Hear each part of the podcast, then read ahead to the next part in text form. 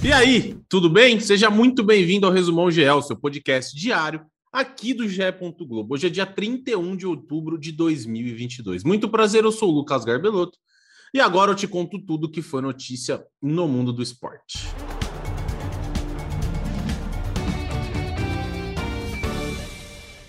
Num domingo de eleições por todo o Brasil, a bola não rolou em território nacional, mas algumas notícias marcaram o mundo do esporte neste final de semana. Tricampeão da Libertadores, o Flamengo voltou com a taça para o Brasil após vencer o Atlético Paranaense por 1 a 0 com gol de Gabriel Barbosa, o Gabigol. A delegação do Mengão desembarcou no aeroporto do Galeão na manhã do domingo depois da vitória. Sem festa da torcida, é claro, por conta das eleições, os jogadores desembarcaram e já partiram encontrar com seus familiares e amigos. Alguns flamenguistas que foram ao saguão conseguiram ver alguma parte de torcedores que estavam por lá e o mais ovacionado deles foi o Gabigol.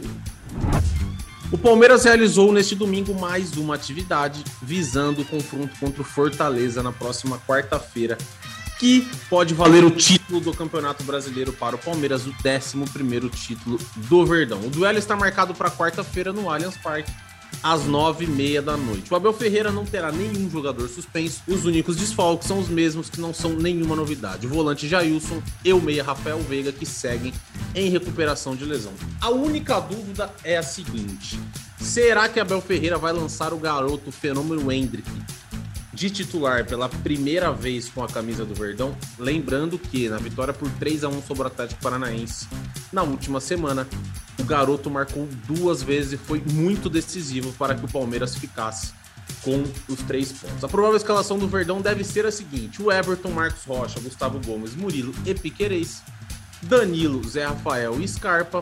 Aí que tá a questão: Mike ou Hendrick na ponta, Dudu e Rony fecham o time do Palmeiras, que está muito, mas muito perto do título brasileiro. Duas semanas depois de perder o título da Copa do Brasil nos pênaltis no Maracanã para o Flamengo, Corinthians volta ao Rio de Janeiro quarta-feira para reencontrar seu algoz, o campeão da Copa do Brasil e agora também da Copa Libertadores. Em Goiânia, o Timão empatou no último sábado sem gols com o Goiás com muita polêmica de arbitragem. O técnico Vitor Pereira, na coletiva, disse que não sabe exatamente o que vai fazer para enfrentar o Flamengo, mas pediu que o árbitro, que foi protagonista de certa forma contra o Goiás, não seja na final da Copa do Brasil. E duas semanas depois, o Corinthians deve jogar um pouco mudado, ou bem mudado. Em relação ao time que começou o jogo da final no Maracanã, dois jogadores estão no departamento médico, são eles o Renato Augusto e o Balbuena, que sentiram dores musculares contra o Fluminense e ficaram em São Paulo fazendo apenas tratamento. E Vinícius Júnior, a sensação brasileira do momento, deixou o seu no empate do Real Madrid com o Girona por 1 a 1 neste domingo no Santiago Bernabéu pela 13ª rodada de La Liga do Campeonato Espanhol. Aos 35 minutos do segundo tempo, o Vini deixou o seu, só que o centroavante Stuani do Girona empatou aos 40 minutos de pênalti. E além disso, o Rodrigo, outro brasileiro que também deve estar na Copa, teve um gol anulado aos 43 minutos da etapa final por uma falta em cima do goleiro. A diferença do líder do Campeonato Espanhol para o segundo colocado, que é o Barcelona, é de apenas um ponto. E uma notícia não muito boa para o Brasil no MMA, no mundo das lutas, neste final de semana. O Jack Paul enfrentou o Anderson Silva e provou mais uma vez que está em franca evolução está muito bem no boxe. Diante da lenda brasileira, o americano equilibrou as ações e no último round ainda conseguiu um knockdown, ou seja, mandou o brasileiro, mandou o Anderson para o chão para garantir a vitória por decisão unânime. A juventude então acabou vencendo toda a experiência de Anderson. Jack Paul tem 25 anos e o brasileiro Spider tem 47. E depois da luta, Anderson disse o seguinte para Paul: ninguém mais pode falar de você. O Jack Paul agora soma seis vitórias em seis lutas no boxe profissional, enquanto o Anderson perdeu pela segunda vez no ringue em cinco confrontos.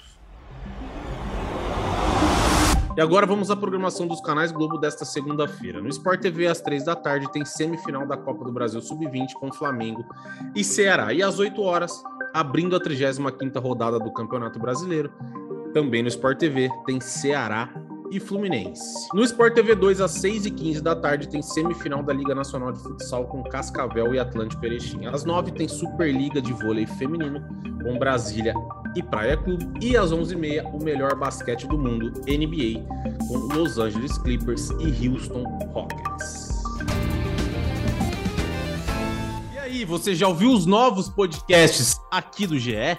O Partiu Qatar traz histórias, curiosidades e o caminho de cada seleção rumo à Copa do Mundo. Toda quarta e sexta uma seleção diferente, como num álbum de figurinhas, até completarmos as 32 seleções que vão ao Qatar.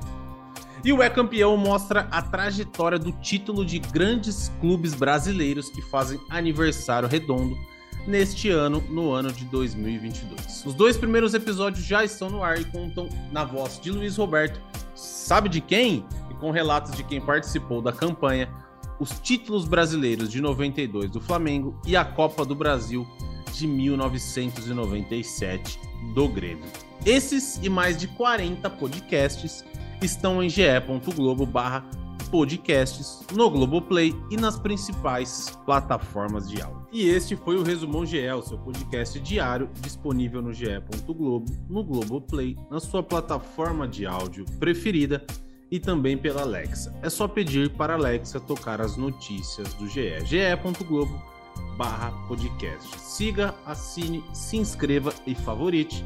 Assim você recebe uma notificação sempre que pintar um novo episódio. Este episódio conta com a coordenação do Rafael Barros e a gerência do André Amaral. E eu me despeço por aqui.